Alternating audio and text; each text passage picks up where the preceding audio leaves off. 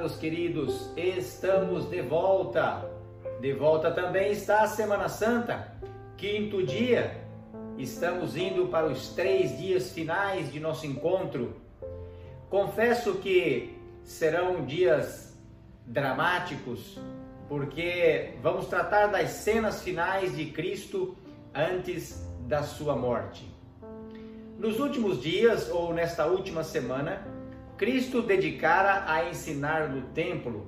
Muitos ali foram beneficiados pelos seus ensinamentos, mas agora Cristo precisava se retirar de Jerusalém, se retirar do templo. Havia tomado a ceia com seus discípulos e dali saíra cantando, alegre. De repente, o Espírito de Deus, os raios de luz de Deus se retira dele, porque ele precisava passar pela angústia, pelo sofrimento que o pecado causa, não o pecado pessoal, porque Cristo nunca o teve, mas o pecado da humanidade. Cristo, ao sair do templo, obviamente não fez com alegria, como a carruagem de fogo exemplificada por Isaías. Cristo lentamente se retirava da cidade. Oh, amigos, Cristo não queria sair da cidade, Cristo não queria sair do templo, Ainda havia oportunidade para este povo? Ainda havia oportunidade para esta cidade? Mas de fato rejeitaram? Cristo, sabendo disso, saía com muita tristeza. Por duas vezes, se os discípulos não tivessem segurado, ele teria caído ao chão? Tamanha era a sua angústia a carga que estava carregando? Amigos, Jesus foi até o Getsemane e ali orava. Contudo, Satanás, sabendo que Jesus aceitara ser levado até a morte, que Jesus não iria desistir e ia terminar o seu ministério aqui nesta terra, e ao terminar, Satanás seria derrotado, enviou então legiões de anjos para perturbar a vida de Cristo? Sabe, queridos, que neste momento de angústia e dor, Cristo poderia ter desistido? Cristo poderia ter dito que sofra o mundo e o pecador com o seu pecado? Cristo poderia ter dito ao Pai: Pai, retornarei ao céu, retornarei ao céu, voltarei ao meu trono e o pecador pague a penalidade do seu pecado? Todavia não o fez por amor a você, por amor a mim. O fato é que ele foi oprimido, milhares e miríades de anjos malignos ali tentando fazer com que o Filho de Deus desistisse? Todavia, Cristo clamou ao Pai. Aquela depressão se foi.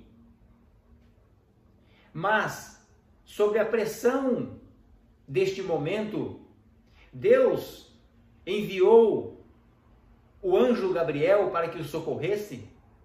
E esse anjo então saiu dos céus, somente aguardando a ordem de Deus, ansioso, olhando para o Pai, e quando o Pai dá o sinal, esse anjo vem imediatamente por amor ao, a, a, ao seu Criador, Cristo Jesus, desceu ao Getsemane com o seu esplendor e com o seu clarão, e aqueles anjos malignos foram obrigados a se retirarem dali.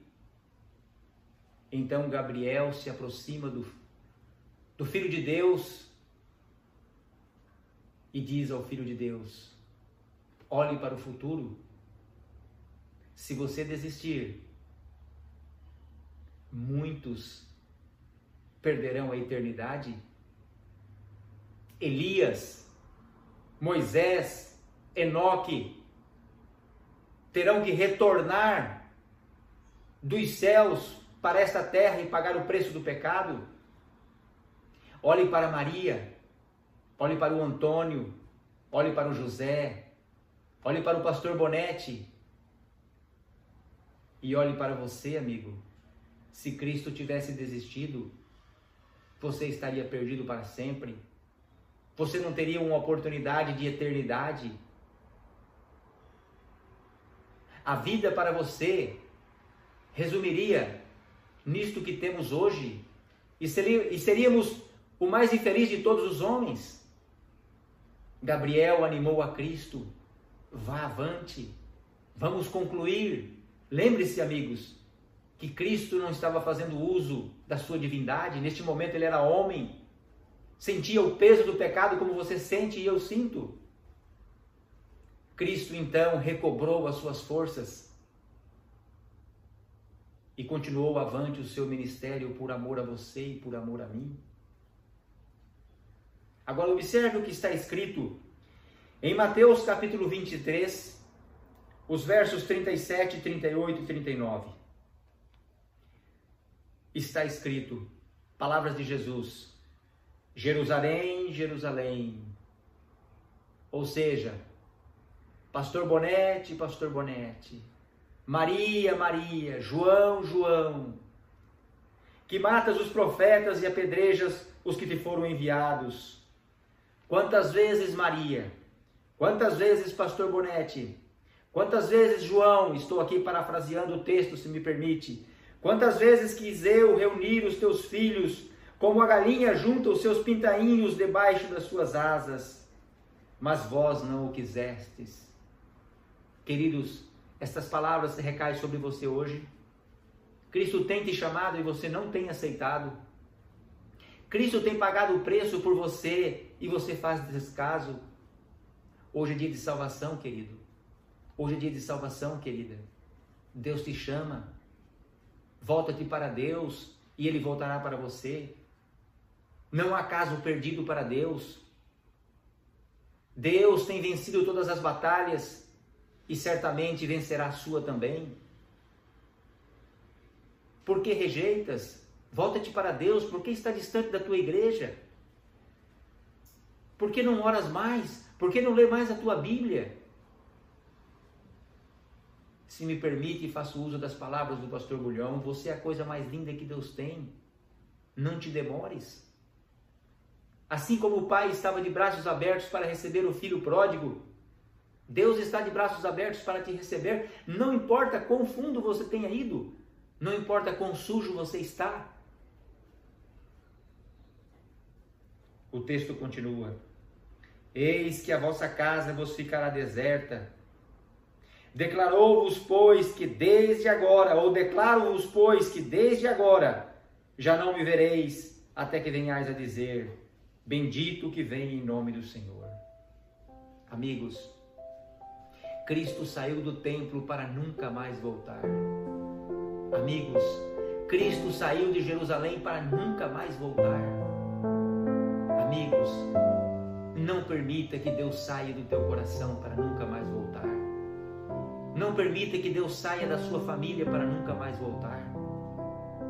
Não permita que Deus retire o teu espírito de ti para nunca mais voltar. Oh, queridos, hoje é dia de salvação. Cristo sofreu uma pressão psicológica muito grande por amor a você miríades de anjos malignos ali, ali o perturbava, porque sabia que se vencesse em Cristo, venceria em você também. Mas a ceia está pronta, o Mestre te convida, a vitória é garantida. Cristo não foi derrotado, ainda há esperança para você, ainda há oportunidade para você. Hoje é dia de salvação amanhã pode ser muito tarde. Ó oh, amigos, Cristo saiu de Jerusalém para nunca mais voltar. Não permita que ele saia de sua vida para nunca mais voltar. Eu estou para encerrar. Esta é a tua oportunidade. Esta é a tua chance. Deus está falando ao teu coração. Não são palavras de homens. Deus sim está usando homens Deus quer tocar o seu coração. Bem, queridos, espero que a tua resposta tenha sido positiva. Nos vemos amanhã. O tema está extraordinário. Que Deus te abençoe. Até a próxima.